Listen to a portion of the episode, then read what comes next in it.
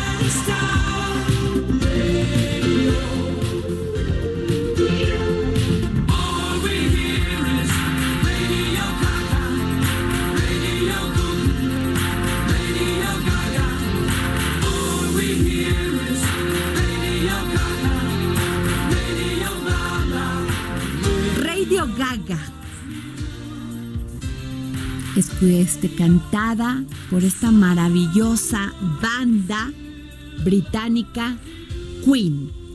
Y hoy festejamos, ¿por qué pusimos Radio Gaga, Samuel Prieto?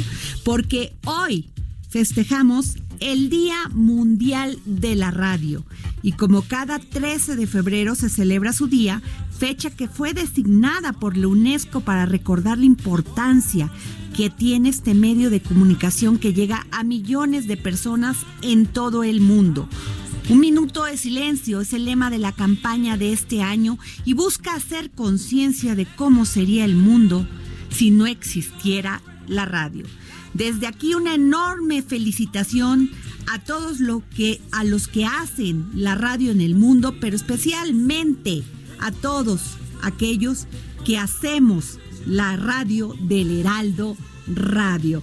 Gracias Ángel Mieres, Alejandro Aray, a Franco Carreño, a Adrián Laris y a todos nuestros compañeros conductores, productores, editores, operadores administrativos, reporteros que hacemos este gran esfuerzo de comunicación que es El Heraldo Radio.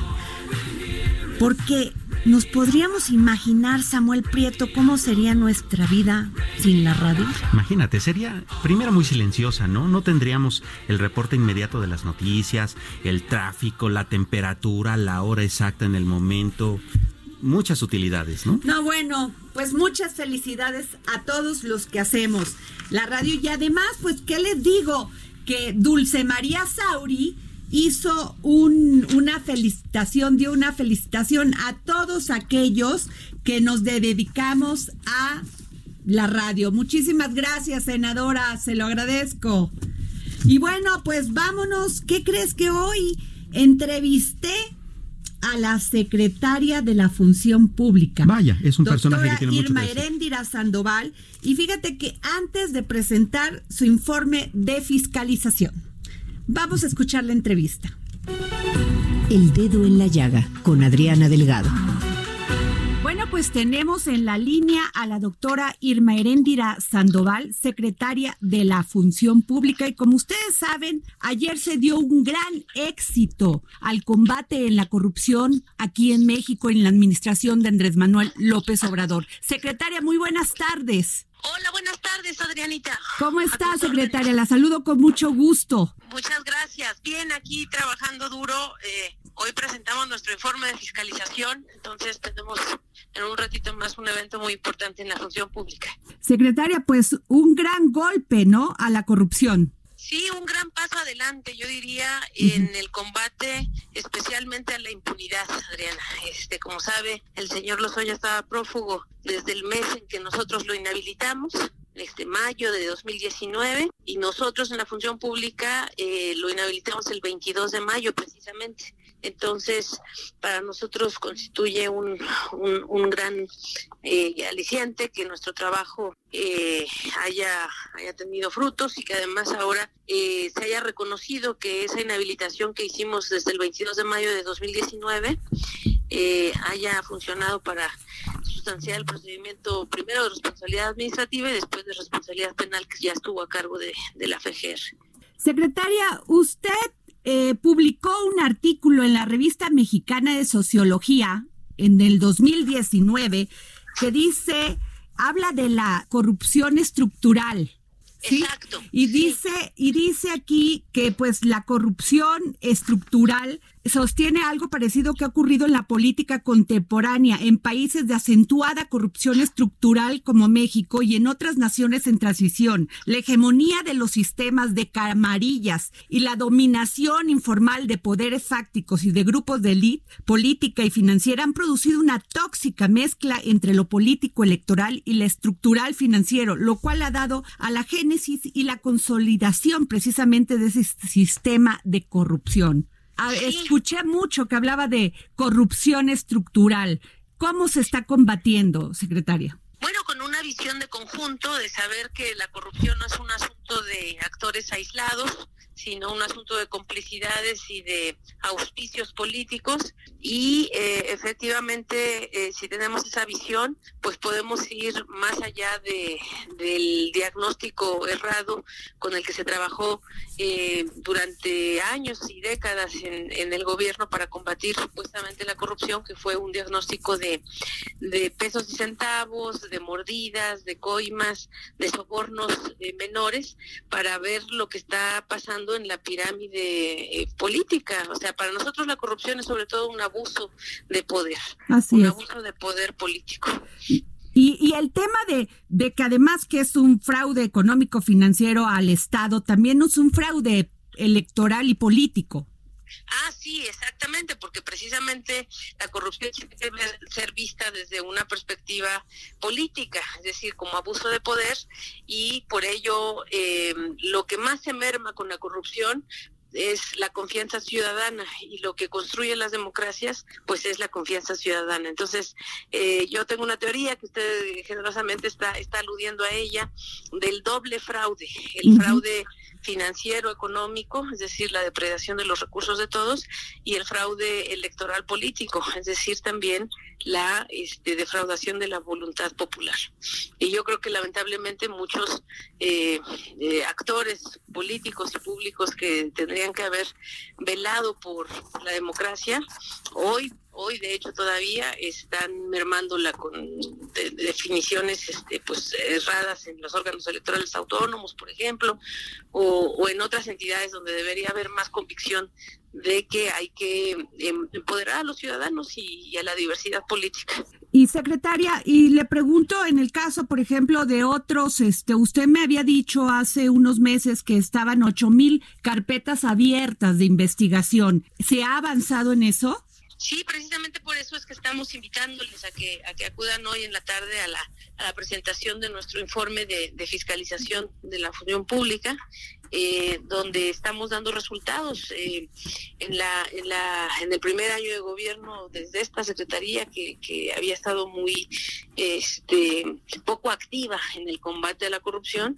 Nosotros realizamos más de 2.500 auditorías y, y ahí se logró este, observar a, eh, pues muchas entidades que, que asociadas todas las observaciones equ- equivalen a más de 544 mil millones de pesos, es decir, 10 o 15 veces el presupuesto asignado a, a esta Secretaría de la Función Pública. Secretaria, también hablaba que había 17 mil millones de pesos que los estados no habían comprobado por obra pública.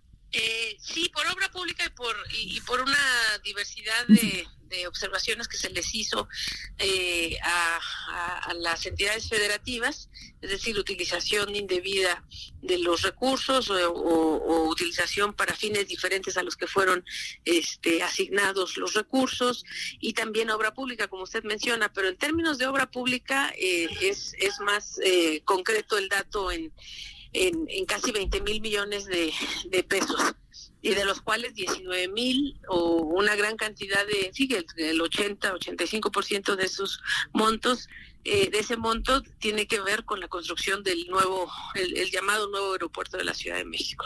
Ok, secretaria, y este por último, no sé si se me pueda usted contestar esta pregunta, eh, y si no lo entenderé porque entiendo la- las cuestiones legales, pero en el caso de Rosario Robles, aparte de Rosario Robles, ¿se persigue a alguien más por, por corrupción? Porque me imagino que hubo cómplices. Sí, no, no se persigue a nadie en la función pública. claro. Sí, nosotros tenemos abiertas muchas eh, carpetas de investigación que con esta visión que, que, que le señalo de, de combate a la corrupción estructural, pues tienen su, su mira en eh, altos funcionarios eh, que, que actuaron sin apego a, a derecho o sin falta de, con- con- eh, sí, sin, sin la probidad necesaria. Entonces sí tenemos abiertos varias investigaciones. Muy bien, pues sabemos que va corriendo, este secretaria. Le agradezco mucho que me haya tomado la llamada para el dedo en la llaga. Muchísimas gracias, Adriana. Sí, andamos aquí de gira en los hospitales. Sí, ya la vi, ya la vi muy activa en Twitter. Así es. Gracias, Adrianita. Hasta luego, secretaria. Muchas gracias. El dedo en la llaga con Adriana Delgado.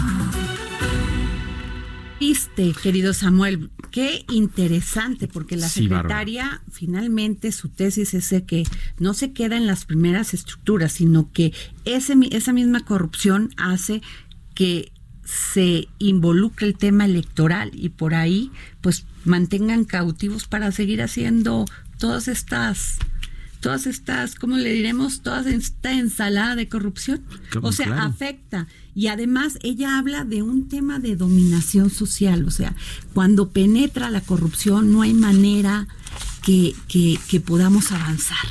Es, es correcto. Eh, bueno, tiene tantas ma- formas la corrupción que los números que da eh, la secretaria en esta entrevista que, eh, que tuviste, son de espanto. Bueno, dice, por ejemplo, que la corrupción en- que encontraron en el aeropuerto nuevo, el que iba a estar en Texcoco, es de 19 mil millones de dólares, de, de pesos. Bueno, 19 mil millones, pues eh, es una cantidad que no imaginamos, pero Además te hablaba de que toda la corrupción estructural que ha ido encontrando, no solamente en esa área, sino en la parte electoral, en la parte social, en, en todos estos eh, eh, frentes de, de acción del, del gobierno federal eh, y, y estatales, te habla de 544 mil millones de pesos. Es una, fortuna Ah, bárbara. Bueno, ¿no? por eso podemos entender todo esto que han decomisado o los dos mil millones que acaba de entregar el fiscal Gertz al presidente Andrés Manuel López Obrador y eso era nada más un casito. ¿eh? Sí, claro, chiquito, dos mil millones. Chiquito, dos mil millones. O Claro. sea, y estos 20 mil millones que los estados, pues no, están, este, que no han podido comprobar de dinero que les dio la federación para construir infraestructura. Imagínate. No solamente hospitalaria, eh, educativa y demás. Obras públicas, eh, carreteras. Por y eso demás, no, por eso no avanzamos. Ahora sí que el que atran- el que atranza no avanza. Así es. O sea, y así estamos en esta situación porque pues todos nuestros impuestos ahí se van en la corrupción. Es correcto. De nada sirve que los paguemos si vienen otros más listos que se hacen servidores públicos y PACs.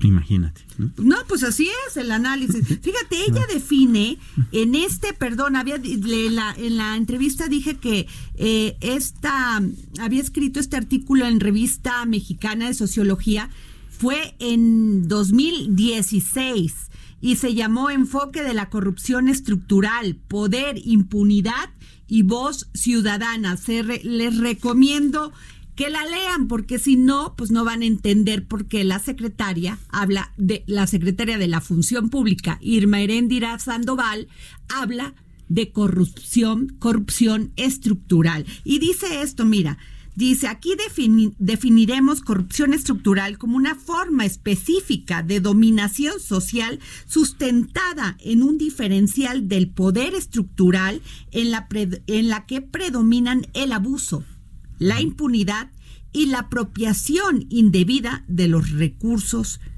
de la ciudadanía. Dominación social. Sí, por, por supuesto. Así bueno, es. pues, ¿cómo ves? Pues y, nada más por poner dos eh, pequeños ejemplos de cómo se da. Eh, una de ellas eh, se lo planteabas a la misma secretaria, que es el asunto de la estafa maestra, que a como está la investigación periodística y con, y con ella las actuaciones jurídicas, está el asunto de cómo era una red que no estaba solamente encabezada por un funcionario, sino que había una serie de otras entidades, incluso autónomas, ¿no? Como una red por la cual se filtraba todo el dinero.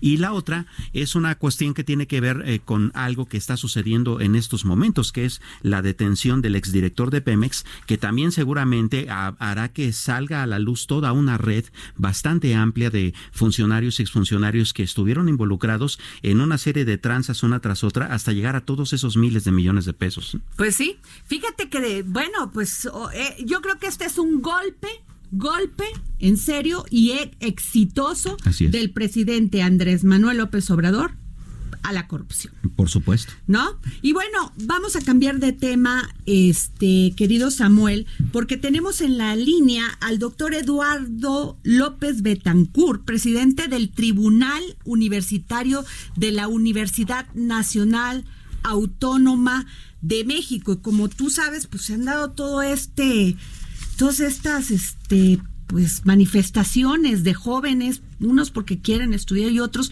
pues pidiendo una, una, una, algo que es muy sensible y sobre todo para las mujeres. Claro. Que no quede impune un acto de acoso, de hostigamiento, de discriminación. Entonces, es por eso que tenemos al doctor Eduardo, porque de ahí se desarrolla todo este, todas estas manifestaciones de los jóvenes. Por supuesto. Doctor, muy buenas tardes. Me da mucho gusto saludarle. Buenas tardes, Adriana. Doctor, pues cómo han avanzado con todo esto que se pues se ha convertido hasta ahora en un tema muy polémico ahí en la Universidad Pues Autónoma de vamos México. sufriendo, vamos sufriendo las consecuencias de un movimiento mundial y que enhorabuena que se esté expresando dentro de la misma universidad. Este tema, pues, pues, viene hace de dos, tres años con el famoso movimiento Me Too, en el que las mujeres, y en buena hora, tomaron valor para denunciar este tipo de situaciones que en algunos lugares se incrementan notoriamente en el ámbito laboral, en el ámbito universitario, maestros que no respetan al alumno, porque no solo es el caso de las mujeres, también de los varones que son víctimas de presiones, de eh, situaciones desagradables, que hacen un ambiente de tensión muy preocupante y que para mí es lo que he estado denunciando y que ha provocado, bueno, pues una ola de críticas a mi punto de vista que se han lanzado en contra mía, porque yo les he dicho, señores directores, cuando una escuela entra en paro y ustedes son los directivos, entiendan el mensaje. Son ustedes los responsables. Claro. Ustedes, señores directores, que no han podido resolver y que los jóvenes, las damas, se han tenido que ir al extremo de parar porque ustedes no han hecho bien su trabajo. Y cuando se los digo, oiga usted, pero me descalifican, me ofenden y empieza una guerra nada sana ni constructiva. Es algo que ellos tienen que aceptar. ¿Cómo es posible?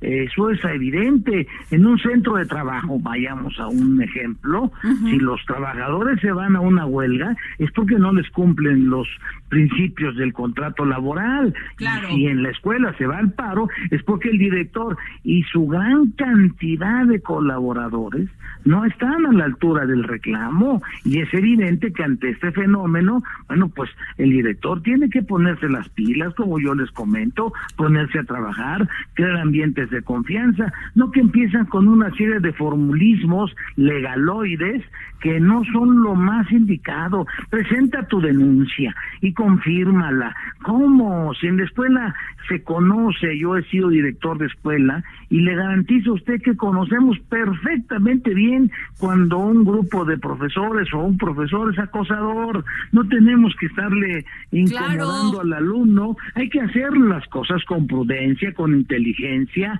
con confianza y bajo un principio de la secrecía, porque el tema es que cuando una alumna se anima, inmediatamente se corre la voz y usted que ha sido estudiante en cualquier salón de clases, el maestro tiene adeptos, tiene gente No, y te da miedo, te da Así miedo porque es. se va a ir en- se van a ir en contra de ti por haber tenido la valentía de denunciar un caso de acoso o de Así abuso. es, así es, porque los compañeros mismos pues van a dividirse, van a apoyar un al maestro y se crea un ambiente de terror en perjuicio de la niña que estuvo, porque además es lo que hay que también resaltar, para mí es algo que se los digo, señores, tienen adolescentes en sus escuelas, Claro. a la preparatoria van mm, jovencitos de 15 a 18 años, la mayor parte son menores de edad, trátenlos como tales, pero al contrario, les dan una serie de, presenta tu denuncia, y ven, bueno, pero ¿cómo? Y el maestro pícaro se apoya en que tiene compañeros que lo respaldan, Claro. los mismos, los mismos, o sea, se crea una Ay. se crea una complicidad, Do- Adriana, que es lo que yo he denunciado. doctor, pero ¿por qué permitieron esta complicidad incluso con los el sindicato? Porque había denuncias y lo sabían y prefirieron callar. O sea, entiendo lo que es en todos los temas el debido proceso, que hay que esperar, hacer una investigación, pero ahí estaban las denuncias y no era una, eran muchas. Pero mire, eh, les daban carpetazo, les daban carpetazo, o sea, llamaban a la estudiante y le decían, mira, ya hablé con el maestro, ya le convencí. Ya sabes le cómo dije, es. Ya sabes que te va a aprobar. ¿Qué en fin, tal? trataban, o sea, le daban carpetazo, eh, le- es más, las persuadían de que no continuaran con su denuncia, en lugar de apoyarlas, en lugar de decirte felicito por el valor civil y este sujeto que se dedica a todo menos a ser docente, porque crea un ambiente verdaderamente inmoral en las jovencitas que se vuelve una situación contraria a lo que es la, dos- la, des- la No, y además, pues los jóvenes están en formación. Imagínese es. tener un maestro que ve que están acosando a sus compañeras. Claro, no, no es aquello verdaderamente cruel y es algo que yo le he dicho al rector como presidente del, del, del tribunal, señor rector, tenemos que sacar a esos maestros, vamos a darles el derecho de audiencia, pero en vía de mientras démosles una licencia con goce de sueldo mientras hacemos la investigación Así es. secretamente, pero eso es cuando hay voluntad, Adriana, al final todo se vuelve complicidad y el rector lo están dejando solo, tenemos un gran rector, de veras, no quiero dejar de mencionarlo, porque un rector como Gragua no cualquiera lo tiene, es un señor en toda la barba, incluyente, propositivo, dispuesto Claro. a escuchar, y lejos de aprovecharlo, no lo apoya, porque yo digo, bueno, si el director de la prepa X, Z o Y tiene cerrada su escuela, señor, pues usted no funciona, usted no está a la altura de lo que reclama la institución. Claro. Y cuando un señor director como el de filosofía y letras lleva meses cerrada su escuela, oiga, señor, pues yo creo que usted se equivocó de trabajo. Totalmente de acuerdo, totalmente es, de acuerdo. Pero, pero el, el tema es que ya, ya desbordó. No, no, no. Ya es que estamos desbordó. mire, Don ahorita hay ocho Ahorita hay ocho escuelas, pero al rato son doce y regresan porque les prometen que van a actuar y no lo hacen. Entonces se desesperan y con toda razón los alumnos se sienten burlados y eso es lo que hay que evitar a como dé lugar. Pues de sí. alguna manera tenemos pues que ponernos las pilas. Hace rato yo estuve con el señor rector y le volví a insistir que tenemos que ser intransigentes con los directivos.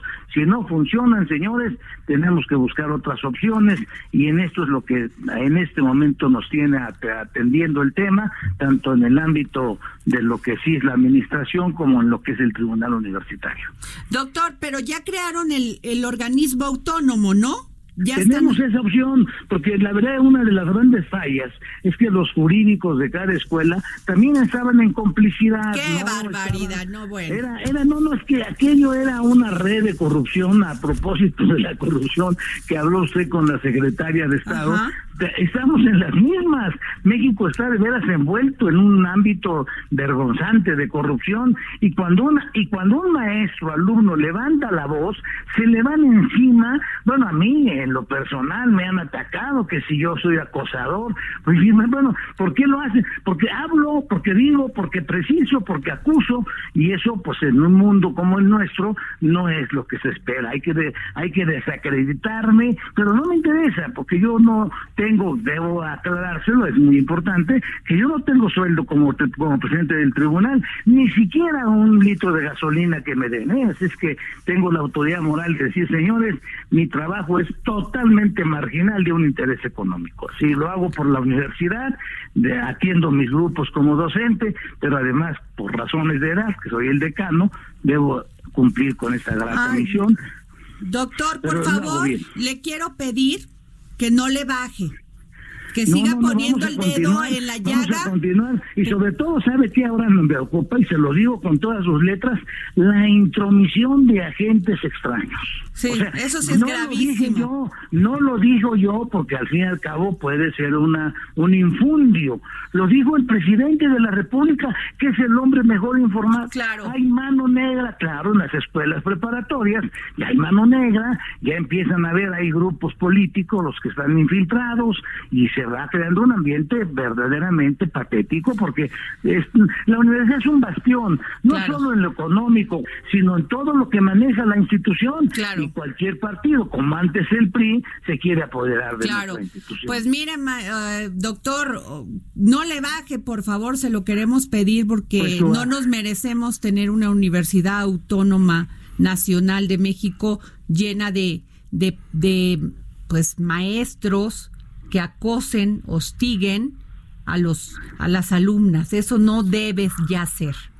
Así es, y yo le pido que de vez en cuando nos den un espacio para que expresemos nuestra molestia y denuncia respectiva. Pues muchas gracias, doctor Eduardo. López Betancourt, presidente del Muchas. Tribunal Universitario de la Universidad Nacional de Autónoma de México.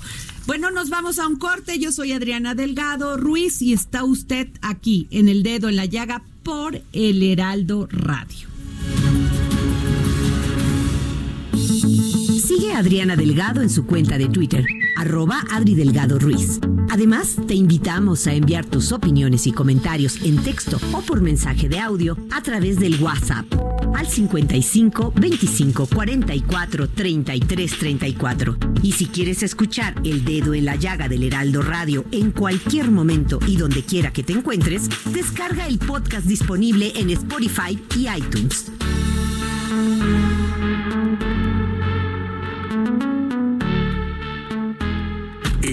Radio. La HCL se comparte, se ve y ahora también se escucha.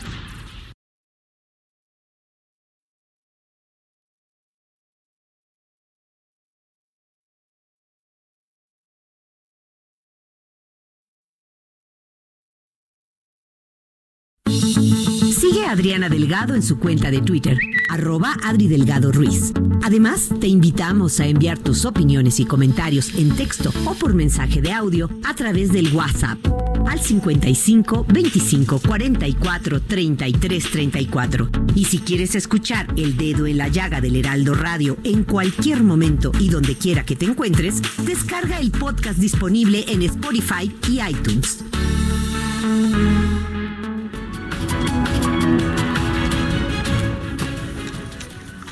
Bueno, pues regresamos aquí al dedo en la llaga. Yo soy Adriana Delgado y nos escucha usted por el Heraldo Radio.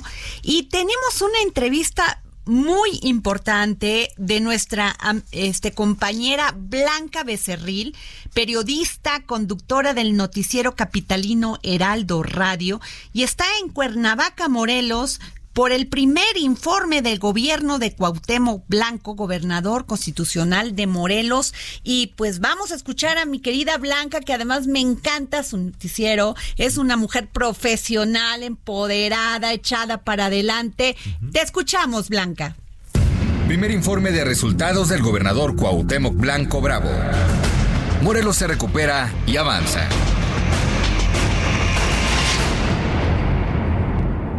Hola Adriana, muy buenas tardes. Te saludo desde la ciudad de la eterna primavera aquí en Cuernavaca, Morelos, donde en unos momentitos más, en punto de las 5 de la tarde, el gobernador Cuauhtémoc Blanco pues va a rendir su primer informe de gobierno aquí donde estamos en este momento, en el Centro Cultural eh, Teopanzolco, aquí en Cuernavaca, Morelos, que tiene pues una capacidad de hasta 2.000 personas en el foro eh, al aire libre. El gobernador Cuauhtémoc Blanco pues ha dicho que va a resaltar varios puntos en este primer informe de gobierno, porque hay que recordar que él tomó eh, pues las riendas del Estado el primero de octubre del 2018, después de haber sido pues alcalde de Cuernavaca del 2016 al 2018. Y es que Adri pues va a tocar varios puntos importantes, sobre todo en obra pública, pues nos han dicho que va a resaltar que eh, pues se construyó en lo que va de esta administración de apenas un año eh, la sede de la Fiscalía General del Estado de Morelos. Además, pues iniciaron también la construcción y remodelación de 146 planteles educativos de nivel básico,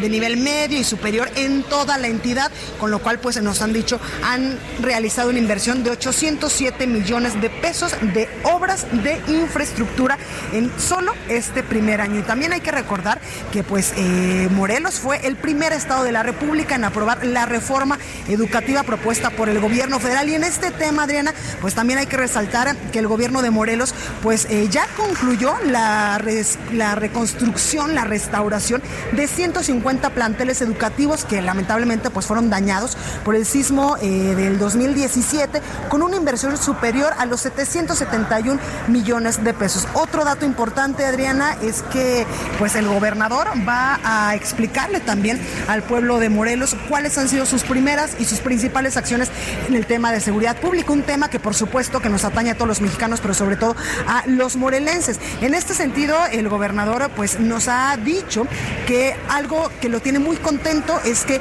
pues ellos viven alineados a la estrategia del gobierno federal, de la estrategia del presidente de México, Andrés Manuel López Obrador, pero aparte aquí en Morelos pues ya se consolidó el mando coordinado policial en todos los municipios, en los 36 municipios de la entidad, pues lo que ha hecho que eh, pues decrezca el delito de alto impacto. También se creó la policía de género que ayuda a las niñas y a las mujeres que sufren maltrato y otra cosa importante para todos aquellos que pues estamos acostumbrados a andar siempre pegados al teléfono es que el gobierno de Morelos también implementó una estrategia llamada Segurichat que atiende llamadas de emergencia y auxilio por medio de 452 grupos de WhatsApp que están directamente conectados al C5. Además, Adriana, pues también nos hablará, pues, qué ha hecho en materia de salud, también en materia del campo, de desarrollo social y cómo ha fortalecido también la entidad el tema de su economía, porque hay que recordar que tiene un punto estratégico, porque está muy cerca de la Ciudad de México y también del Estado de México, colinda también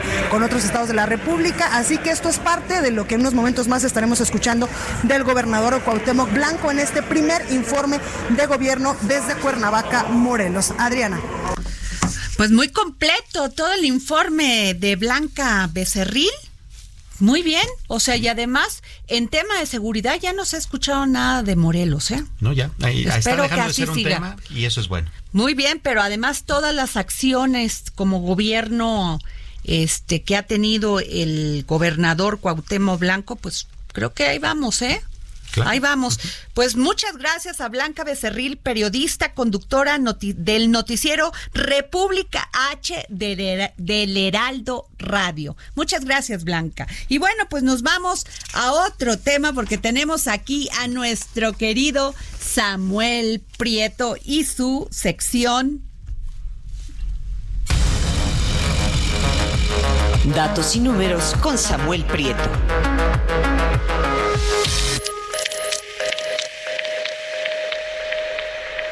Bien, pues eh, eh, el día de hoy tenemos dos eh, números importantes que eh, se publicaron durante esta mañana. El primero tiene que ver, este Adri, con el asunto de la eh, tasa de interés. Hoy fue la primera reunión de política monetaria entre el gobernador y los subgobernadores del Banco de México y por quinta ocasión consecutiva decidieron bajar la tasa. En esta ocasión quedó en el 7%.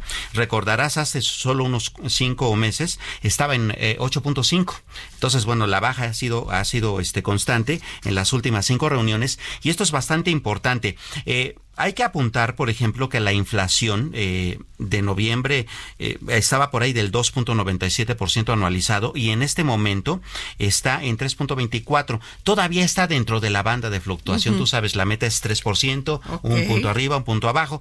Entonces, ha ido creciendo, pero aún así ellos decidieron bajar todavía más la tasa por una razón y es el hecho de que se necesita impulsar la inversión productiva en el país, dado que tenemos tres trimestres al hilo en que no tenemos crecimiento. Entonces, en este ámbito de recesión técnica, lo que se necesita es tener una tasa de interés que permita a, a los empresarios obtener créditos necesarios para echar a andar sus empresas, ¿no? Claro. Y, y esto es bien importante porque, bueno, necesitamos salir del bache, porque si no, esto eh, lleva a un círculo vicioso en el que no hay ingresos públicos y, claro, no hay empleos. ¿No? No, pues ese es el tema. Por supuesto. Y entonces, a propósito de esto, el Instituto Nacional de Estadística y Geografía el día de hoy en la mañana también publicó este su actualización más reciente de la encuesta nacional de ocupación y empleo. ¿Cómo andamos? Bueno, 3.5% de la población eh, económicamente activa no tiene empleo. ¿Qué significa esto? Que 1.9 millones, es decir, 1.900.000 personas no tienen trabajo. Eh, pues grave, ¿no? Eh, la, la tasa es baja, pero que son casi 2 millones de personas que andan buscando trabajo y pues bueno, justamente por eso el asunto de la tasa de interés y de la inversión productiva es tan importante, ¿no? Para Claro. que ellos puedan tenerlo. Ahora, eh, ¿cómo andamos en subocupación? Las personas subocupadas son aquellas personas que no trabajan tantas horas en, en la semana, que podrían trabajar más. Bueno, en ese renglón, eh, el 7.8% de la población económicamente activa está en esa situación que representa algo así como 4 millones 300 mil personas eh, que, que podrían trabajar más tiempo, tal vez ganar más dinero en mejores condiciones. Y una tasa que también continúa siendo como preocupante es la tasa de informalidad laboral, es decir, de todas las personas que trabajan, cuántas lo hacen en negocios que no están registrados, ¿no? Bueno, pues es más de la mitad, es el 56.3%. Y hablando, por ejemplo, de algunos eh, eh, sectores que pueden ser lógicos, como la actividad rural, por ejemplo, bueno, se puede entender. Bueno, y en esto de lo que habla la, la secretaria de la Función Pública en Maréndira, de la corrupción estructural, viene esto, ¿eh? Tiene un que poco no que les con, claro. bueno, ¿cuántos cuántos negocios no abrieron todos estos este corruptos Así es. y que nomás decían que tenían tantos empleados, ibas para allá y no había empleados. Así es. O sea, Bueno, de- ni, ni siquiera existían, les llamaban a empresas fantasmas, ¿no? Sí. Justamente por ello. Bueno, resulta que eh, eh, además de esa corrupción, está también el asunto de cuántas personas en los medios eh, urbanos, por ejemplo, tienen el taller pero no lo tienen dado de alta o no llevan libros contables o este o pues, trabajan en el hogar ahí con el tallercito y eso, bueno, el 56.6%. Eh, descontando la parte rural, estamos hablando de 15 millones eh, 300 mil personas, que si todo esto estuviera regularizado y se hubiera los incentivos correctos y la inversión adecuada, entonces todas estas personas podrían agregarse a la formalidad y hacer que nuestra economía pues tenga los impuestos, por ejemplo, necesarios y los servicios para atender a todo ello, ¿no? Ayer, por ejemplo, el Seguro Social también eh, hacía su informe de cómo está creciendo creciendo justamente la formalidad. Bueno, resulta que eh, durante este mes de enero únicamente se crearon 68.955 empleos formales. ¿Cuánto es eso? Pues en realidad es poco, porque en enero anterior, para poner eh, una referencia, se habían creado 94.646. Es decir, bajó bastante la creación de empleos formales y si bien no están dejando de crecer, están creciendo bastante menos. Para que te des una idea, eh, bueno, tú misma lo sabes, se necesita por lo menos 100 mil empleos nuevos cada mes para que podamos ir teniendo pues un soporte importante para las generaciones que los van necesitando. Entonces todavía no estamos creando los empleos que, que se va requiriendo conforme se va eh, Pero eh, Samuel, aumentando. yo te pregunto una cosa, o sea, 20 mil millones de pesos que no comprobaron los estados por, por, por infraestructura, porque les dio el gobierno federal para, para generar empleos, Así porque es. pues, tenían que construir escuelas, hospitales, pero pues no los comprobaron, o sea, eso no iba para generar empleos. Claro, O sea, no generaron, sino se los queda, o dónde están. Así es. O sea, ¿cómo quieres que, o sea, cómo no quieres que baje el empleo? Por supuesto, porque además eh, la construcción, por ejemplo, ahora que lo comentas, es una de las áreas más afectadas justamente por la no creación de empleo. Pues sí, pero tiene que ver todo este tema de la corrupción. Por supuesto. Samuel. Y es ahí Impacta, donde y ahí trabajar es donde nos impacta realmente, en que se queda, se concentra el dinero en unos cuantos y pues no usan el dinero que va destinado para este tipo de, de, de programas y se queda ahí y no baja. Y Así no hay es. empleo. Y no hay empleo. Y no hay nada, ¿no? Ni siquiera desarrollo o progreso en el país. ¿no?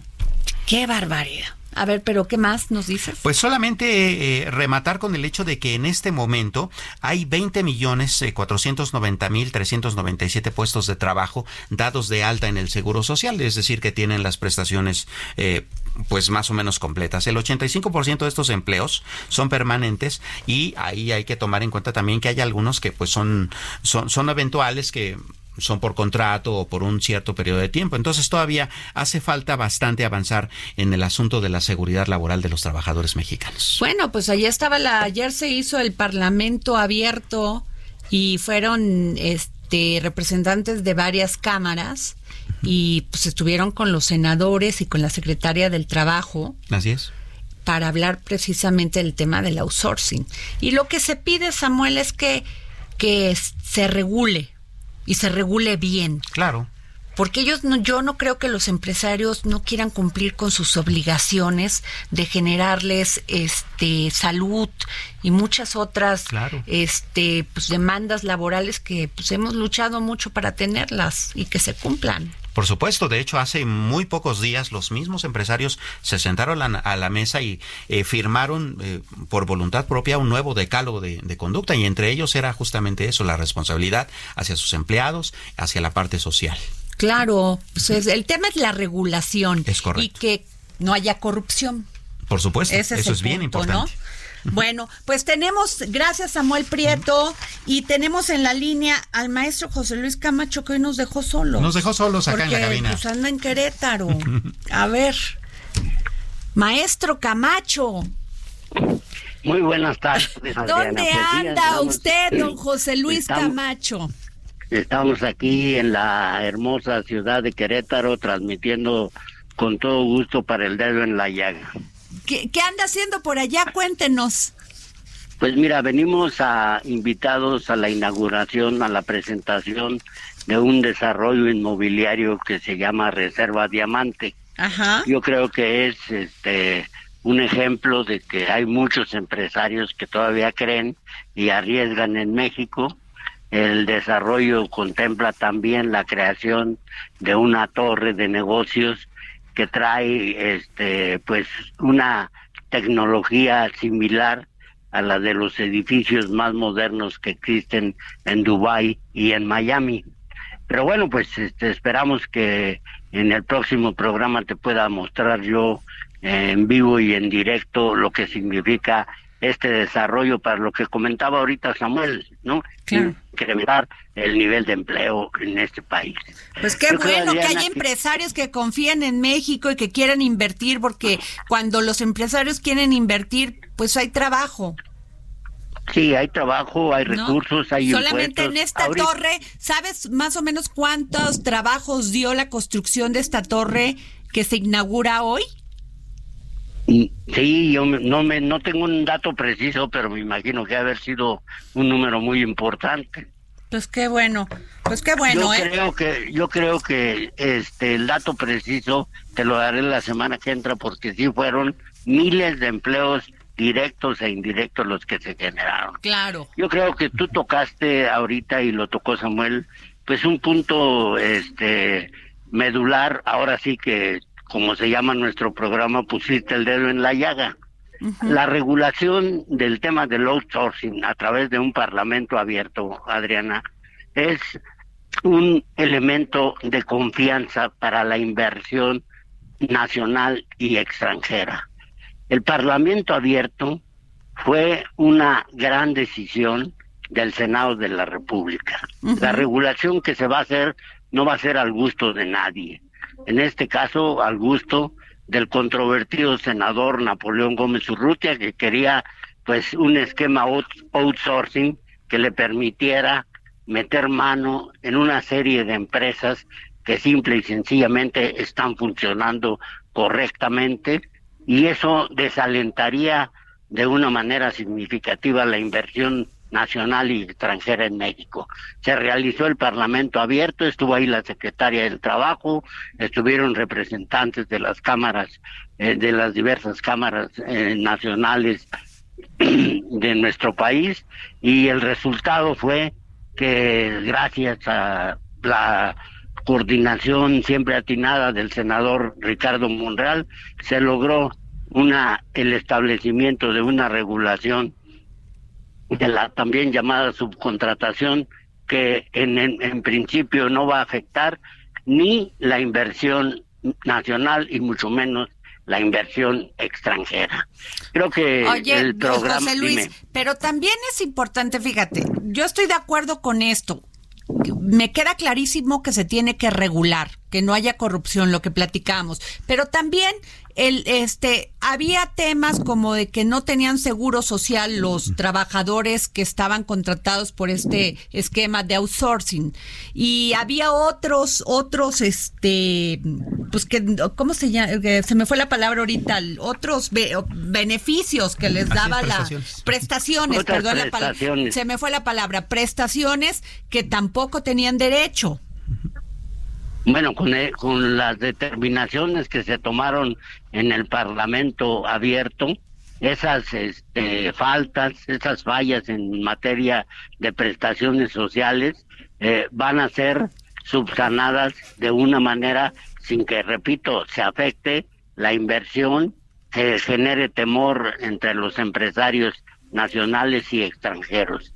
Se va a corregir lo que se tenga que corregir, pero no se van a crear nuevos cotos de poder sindical como los que en un momento determinado vivió nuestra empresa petrolera, haciendo del sindicato de Pemex en manos de Carlos Romero de Champs una auténtica cueva de Alibaba.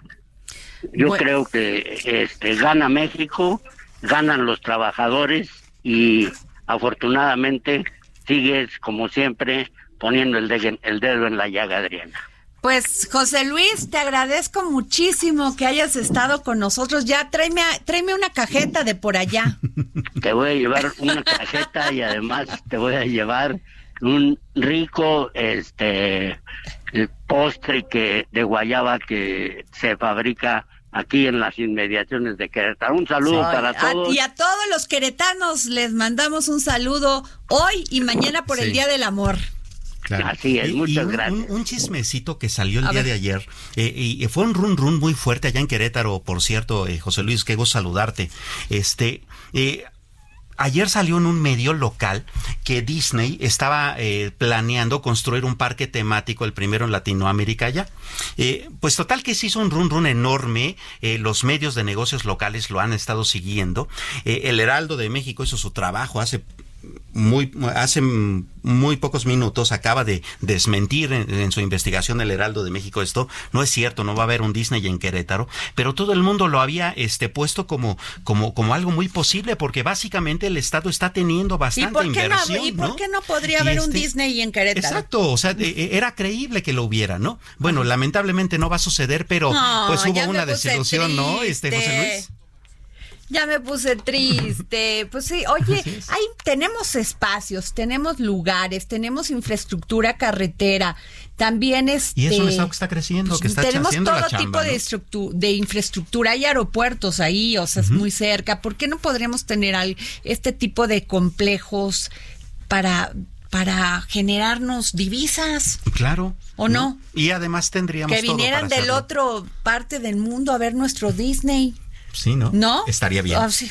Bueno, en fin, pues se terminó este dedo en la llaga, mi querido Samuel. Te espero el próximo jueves. Y mucho que, pues mañana nos vemos, porque mañana es día del amor y la amistad. Yo le voy a traer un corazoncito con flores y pastelito a nuestro productor, porque anda muy estresado. Muy estresado él, el querido Jorge Sandoval. Ya lo hice sonreír. Les mando un gran saludo. Nos vemos mañana aquí en El Dedo en la Llaga.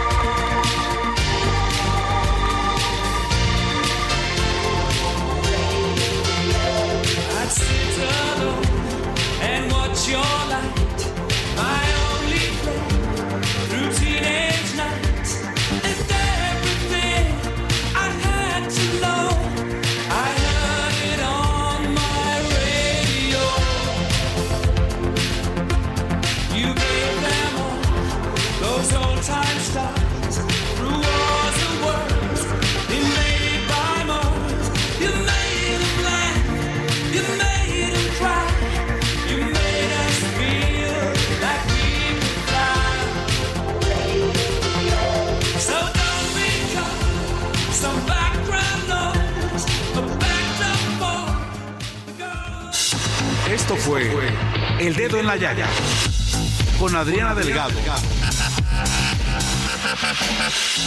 Escucha la H.